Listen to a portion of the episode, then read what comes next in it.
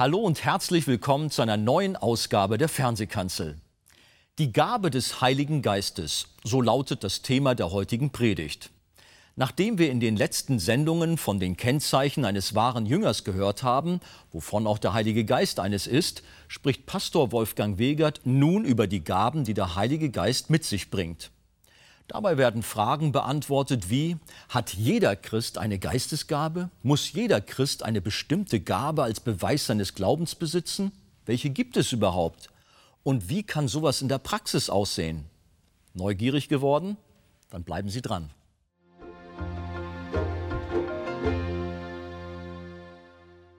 Guten Morgen, liebe Gemeinde, auch von mir. Wir wollen heute weitermachen in der Apostelgeschichte 19.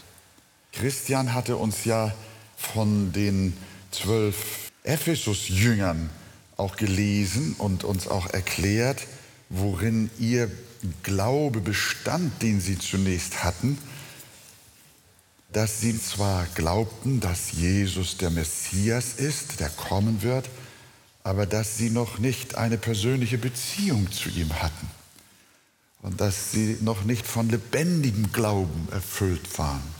Es war noch mehr so ein Johannes der Täufer Glaube und weniger ein Christusglaube.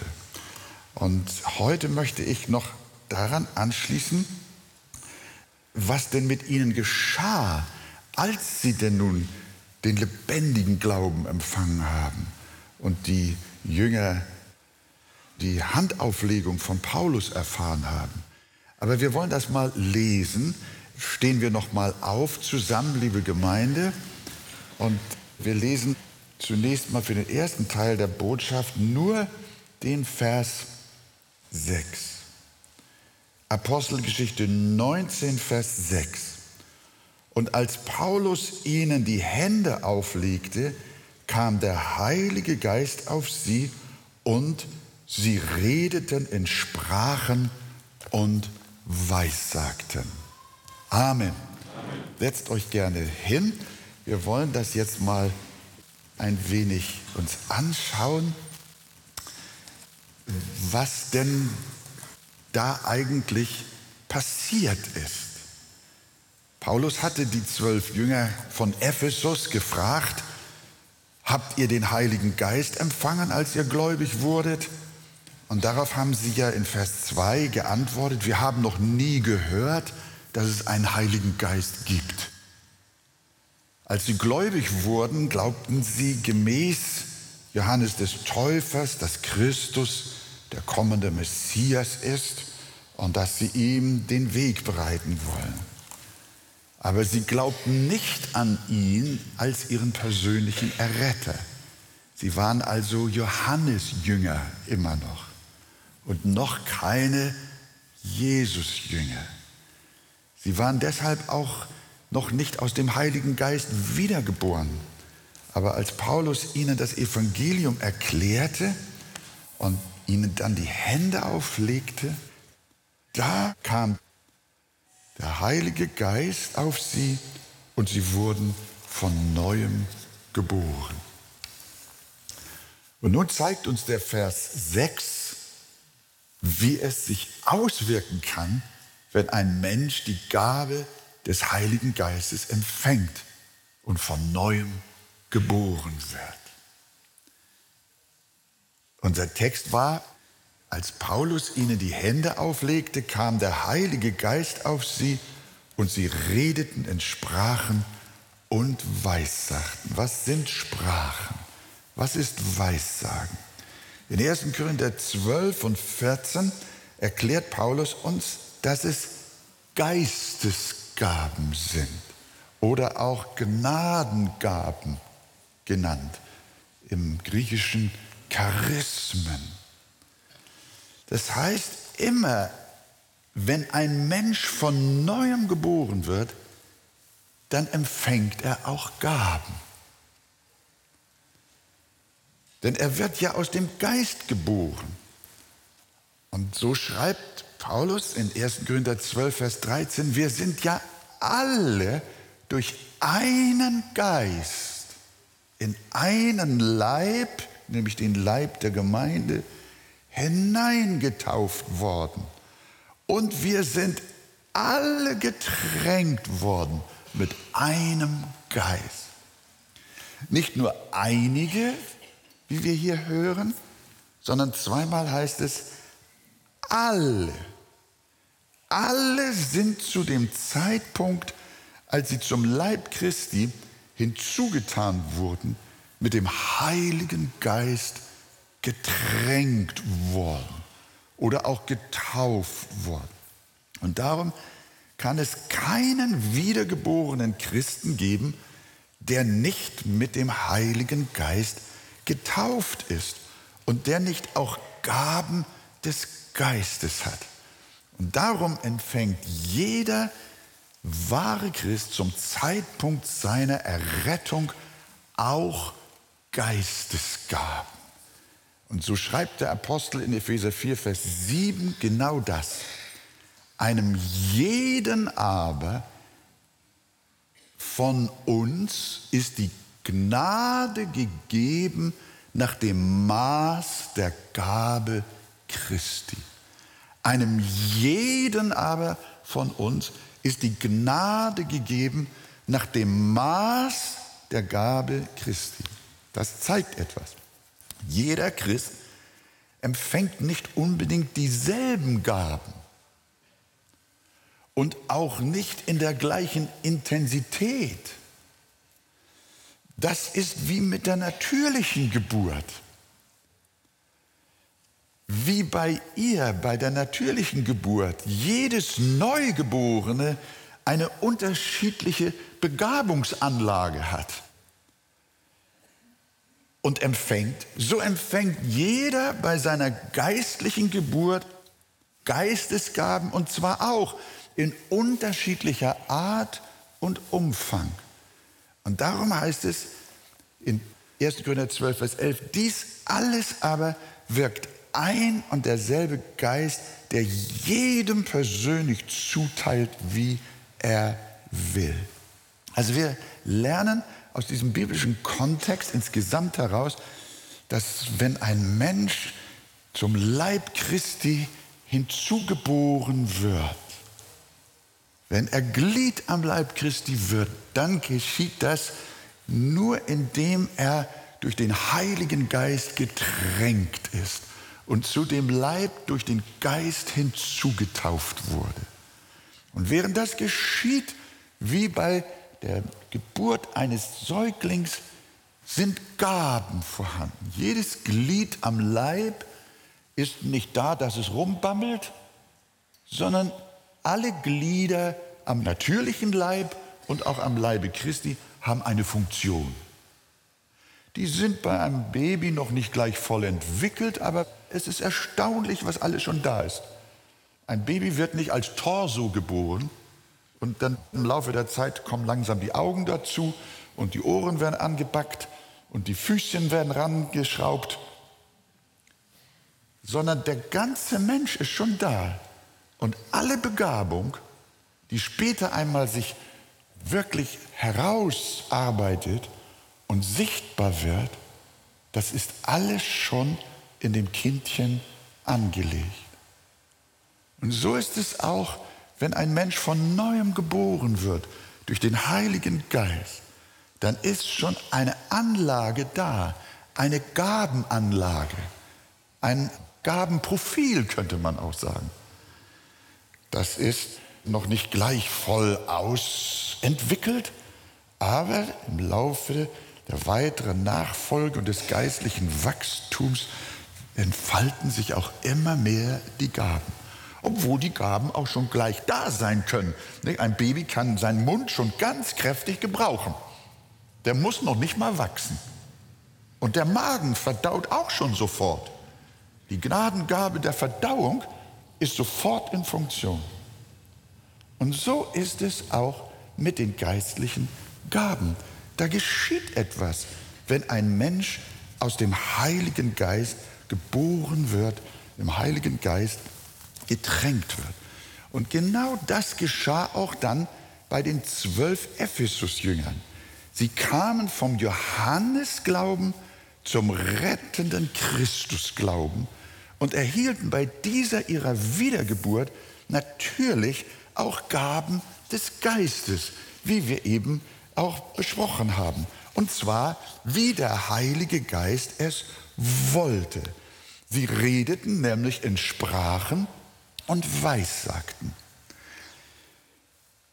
Aus dem dargestellten Zusammenhang, den die Bibel insgesamt über Geistesgaben gibt, wäre es allerdings ein schwerer Fehler, aus dem Sprachenreden und dem Weissagen der zwölf Jünger in Ephesus abzuleiten, dass jeder Christ als Beweis des Geistes in Zungen reden müsste.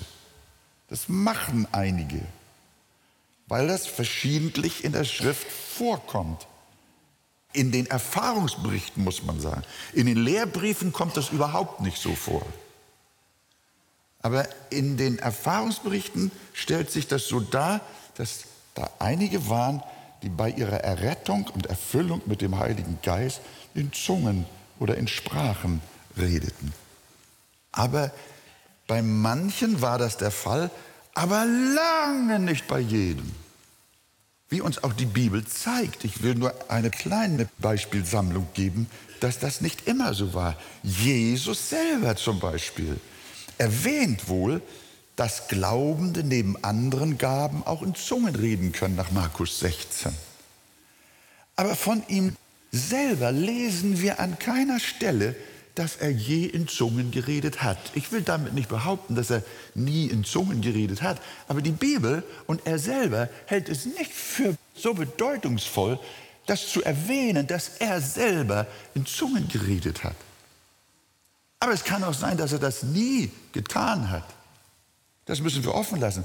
Auf jeden Fall, als bei seiner Taufe der Heilige Geist auf ihn niederkam, wird nicht berichtet, dass er in Zungen redete sondern der Heilige Geist packte ihn und rüstete ihn aus mit einer besonderen Kraft, dass er vom Geist sofort in die Wüste geführt wurde, damit er vom Teufel versucht wird.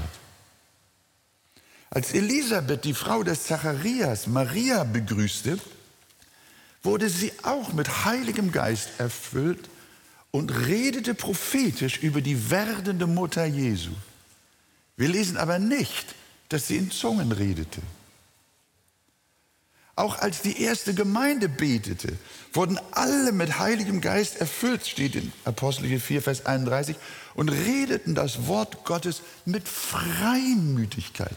Das Ergebnis dieser Erfüllung mit dem Heiligen Geist war nicht das Reden in Sprachen, sondern die Freimütigkeit, das Wort Gottes zu verkündigen, wurde als ein Beweis dafür genommen, dass hier der Heilige Geist am Werk war. Auch in der Apostelgeschichte 6 wird uns berichtet, dass Petrus und Johannes den Leuten in Samaria die Hände auflegten, damit sie den Heiligen Geist empfingen. Aber auch hier steht nicht, dass sie daraufhin in Zungen redeten, sondern wir lesen, dass die Apostel auch den Zauberer Simon zur Buße riefen. Da ist das Thema Buße in den Vordergrund gekommen. Durch die Kraft des Heiligen Geistes. Auch bei der Bekehrung des Kerkermeisters zu Philippi wirkte der Heilige Geist mächtig, dass sogar das Gefängnis erbebte und seine Seele errettet wurde. Aber wir lesen nur, dass er den Aposteln die Striemen abwusch. Da war die Gnadengabe der Fürsorge auf einmal vorhanden und dass er sich mit dem ganzen Hause freute. Da war eine Heilsfreude, eine besondere Gnadengabe. Aber wir lesen nicht, dass er in Zungen redete. Das soll keine Argumentation gegen das Sprachenreden sein, sondern eine Argumentation von der Bibel her dafür, dass diese These, jeder, der mit dem Heiligen Geist erfüllt ist, als Zeichen dafür zwingend in Zungen reden muss, dass das biblisch nicht haltbar ist. Das ist wichtig. Und das wollen wir lernen. Wir sehen also nicht, dass die Gabe des Heiligen Geistes zwingend mit dem Reden in anderen Sprachen verknüpft sein muss sondern Paulus zeigt uns in 1. Korinther 12, 13 und 14, als er dieses Thema Geistesgaben detailliert behandelt, da fragt er an einer Stelle, sind sie denn alle Apostel? Reden sie denn alle in Zungen, Vater? Natürlich nicht. Es sind Menschen, die in Zungen reden. Gelobt sei der Name des Herrn. Aber es sind auch Gottes Kinder mit Heiligem Geist erfüllt, im Heiligen Geist getränkt, aus dem Geist geboren. Die haben nie in ihrem Leben in Zungen gebetet und waren geistesmächtige Kinder Gottes. Denn die Schrift zeigt uns sehr viele verschiedene Gaben. Es gibt sechs spezielle Listen, liebe Geschwister. Wir können sie jetzt nicht alle aufschlagen und lesen von der Zeit her. Aber ich will kurz die Stellen angeben, dass ihr sie auch gern mal durchgehen könnt. Es gibt sechs spezielle Listen, die Gnadengaben aufzählen. Da ist Römer 12, Vers 6 bis 8, 1. Korinther 7, Vers 7, 1. Korinther 12, Vers 8 bis 10, 1. Korinther 12, Vers 28, Epheser 4, Vers 11 und 1. Petrus 4, Vers 11. In all diesen sechs Passagen wird eine Liste von Gnadengaben, Gaben des Geistes aufgeführt. Und wenn wir von Überschneidungen in diesen Listen absehen, kommen folgende Gaben vor. Zählt mal mit. Prophetisch reden, dienen, lehren, ermahnen, geben, leiten, Barmherzigkeit üben, ledig sein. Wichtig zu bemerken, wenn jemand ledig sein kann in der Gnade Gottes und seines Heiligen Geistes, das ist ein Charisma. Ein Charisma des Heiligen Geistes. Aber verheiratet sein glücklicherweise auch. Das ist für mich dann, nicht wahr? Also, wo waren wir jetzt? Bei neun. Zehn Worte der Weisheit, elf Worte der Erkenntnis, zwölf Glauben, dreizehn die Gaben der Heilungen, Wunderkräfte, Geister unterscheiden, in Sprachen reden, Sprachen auslegen, Aposteldienst, Hilfeleistung, Verwaltungsdienst, Evangelisationsdienst, Hirtendienst, Seelsorge. Wenn ich keine in den sechs Listen vorkommenden Gnadengaben übersehen habe, dann komme ich auf 22 verschiedene Gnadengaben, die die Bibel in diesen sechs Listen aufzählt. Manche sind Überschneidungen. Weil aber keine Liste alle 22 erwähnt und somit in einer Liste Gaben vorkommen, die in einer anderen überhaupt nicht erwähnt werden, können wir davon ausgehen, dass diese Listen nur Beispielsammlungen sind. Das heißt, sie deuten nur den Reichtum und die Vielfalt der Gaben des Heiligen Geistes an, die es insgesamt gibt. Wir können zum Beispiel auch noch das Psalmensingen hinzufügen oder die Gabe des Schreibens oder die Gnade des missionarischen Reisens, die auch nicht jedem gleichermaßen gegeben ist. Wenn wir die ganze Bibel durchgehen, werden wir von geistgewirkten Geschicklichkeiten lesen, die unsere genannten Listen gar nicht erwähnen. Das heißt, Gott setzt eine Fülle von verschiedenen Gaben in seiner Gemeinde ein, um die Gemeinde vollkommen und herrlich zu machen und sie wachsen zu lassen. Und von diesen vielen Geistesgaben hast auch du mindestens eine. Selbst wenn du der Schwächste oder der Neueste in der Gemeinde bist, sie fängt nämlich schon beim einfachen Gebet an. Wenn ein Neubekehrter das erste Mal betet, dann ist schon Geistesgabe da. Als Paulus bekehrt war, dann sagte der Herr zu dem Ananias, denn siehe, er betet. Deshalb heißt die Antwort auf die Frage, wer denn in der Gemeinde Geistesgaben hat, klipp und klar, alle, alle Gotteskinder haben Geistesgaben. Als der Heilige Geist in unser Herz einzog, kamen auch seine Gaben zu uns. Da fingen wir an zu glauben, zu dienen, zu helfen, zu geben, zu bezeugen, zu beten, auch in Sprachen zu reden, Worte der Erkenntnis zu haben, in der Gemeinschaft zu leben. Viele, viele, viele, viele. Und unter ihnen sind auch die sogenannten Wundergaben. Aber sie sind nur ein ganz, ganz kleiner Ausschnitt aus der breiten Palette von Geistesgaben, die der Heilige Geist wirkt. Und das muss man sagen. In dem Moment, wo man Geistesgaben nur auf diese sogenannten Wundergaben reduziert, reduziert die Gemeinde sich hinsichtlich des göttlichen Segens. Das ist genau dasselbe, als wenn du deinem Kind nur drei Vitamine gibst aber es braucht 100 Vitamine, um gesund leben zu können. Das ist dann eine Fehlernährung. Und das Anliegen, das die Bibel hat, ist, dass wir sehen, in welch einer Fülle der Heilige Geist in seinen Gaben wirkt. Vom ersten Augenblick seiner Wiedergeburt an wirkt ein Christ mit an der Auferbauung der Gemeinden. Wie sieht das in der Praxis aus? Nur mal ein ganz kleines Beispiel, das haben wir immer wieder erlebt. Stellen wir uns eine Glaubensschwester vor, die gestern Christin geworden ist. Sie ist durch die Taufe im Heiligen Geist wiedergeboren und lebendiges Glied am Leib Christi geworden und hat damit Geistesgaben empfangen, mindestens eine. Das weiß sie selber noch nicht. Aber sie geht nach Hause und erzählt ihrem Mann, ihren Kindern, Freunden und Nachbarn von Jesus. Nach relativ kurzer Zeit kommen von diesen Freunden überraschend viele zum Glauben, mehr als bei anderen Gotteskindern, die auch Zeugnis ablegen. Daraufhin sagen einige Geschwister in der Gemeinde zu ihr, du hast ja die Gabe der Seelengewinnung. Das ist ja enorm, wie viele Menschen durch dich zum Herrn geführt worden sind.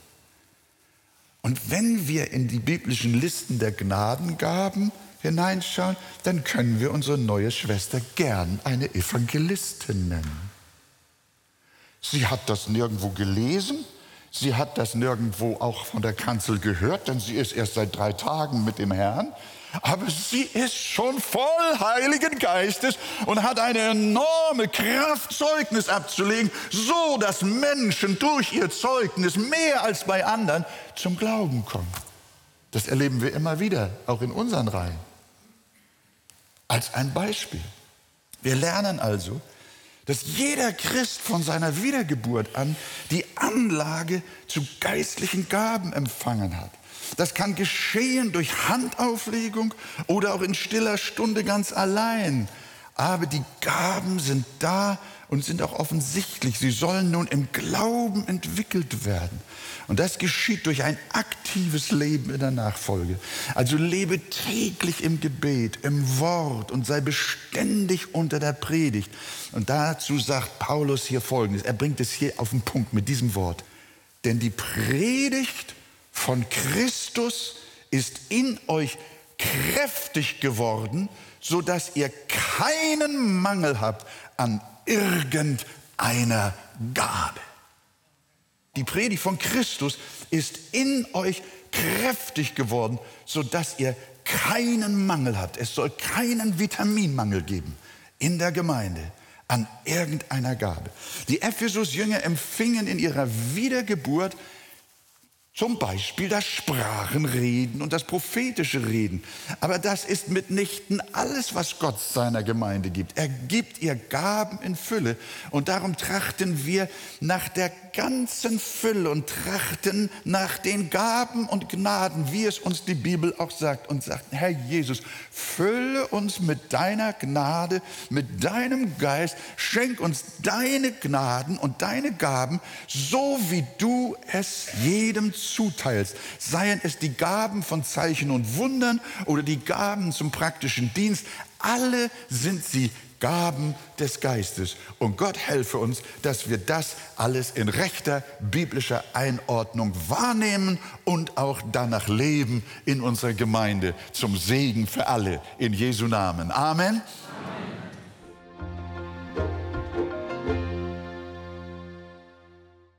Gott hat uns die Gabe des Heiligen Geistes gegeben. Wenn Sie weiterführende Informationen zu diesem Thema wünschen, dann empfehle ich Ihnen das Buch Das Evangelium Kennen und Genießen von Pastor Wolfgang Wegert. Lesen Sie besonders das Kapitel Der neue Mensch ist voll Heiligen Geistes. Ein Exemplar erhalten Sie auf Wunsch kostenlos. Bestellen Sie auch gerne unser Magazin Die Taube mit weiteren Programmhinweisen zu den Ausstrahlungen der Fernsehkanzel und zusätzlichen Informationen zum Gemeinde- und Missionswerk Arche. Wir freuen uns über jeden Kontakt zu unseren Zuschauern. Sie erreichen uns per Brief, E-Mail oder zu nachfolgenden Zeiten unter der eingeblendeten Telefonnummer. Näheres zur evangelisch reformierten Freikirche Arche finden Sie im Internet.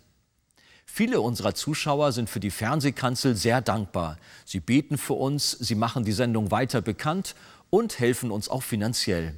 Herzlichen Dank für jede Form der Unterstützung. Über eine Spende auf die eingeblendete Kontoverbindung würden wir uns sehr freuen.